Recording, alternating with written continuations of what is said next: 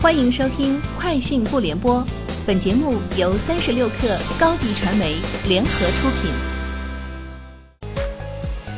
网罗新商业领域全天最热消息，欢迎收听《快讯不联播》。今天是二零一九年九月五号。阿里巴巴公众与客户沟通部总经理严乔表示，大文娱板块现在应该还是处于一个布局期。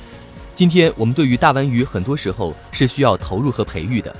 我们也希望说，通过一段时间的培育，能够找到不仅仅是说大文娱的盈利方式，而是说能够给这个行业带去一些新鲜的视角和新鲜的模式，这是我们在考虑的事情。三十六氪获悉，九月三号，造更新隐私协议以及用户协议，删除可免费使用用户肖像权条款。此外，造表示，用户上传的内容仅限用于。您提供上传、发布短视频，以及利用技术对平台上的短视频进行局部修改、生成新的短视频的服务，并承诺不会以任何形式或目的使用用户上传内容。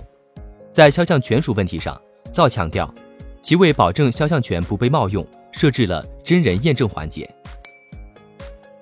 知识产权媒体 IPR Daily 最近发布的一份报告中列出了2019年1月1号至2019年6月30号期间。全球已发布的区块链发明专利数量，其中中国排名第一，占专利申请量的百分之六十七。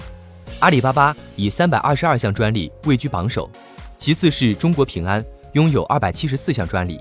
第三是 Enchain，拥有二百四十一项专利。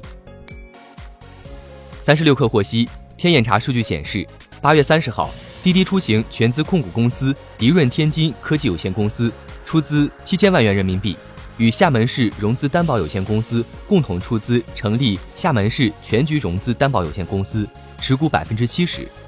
此外，七月二十六号，现代财产保险中国有限公司发布拟变更股东及增资公告称，迪润科技将成为现代财险的第二大股东，持股比例百分之三十二。据路透社报道，一名特斯拉公司高管在周三时表示。公司使用个人消费者数据为公司新的保险产品进行定价的操作，将取决于司机的授权和美国各州的法律。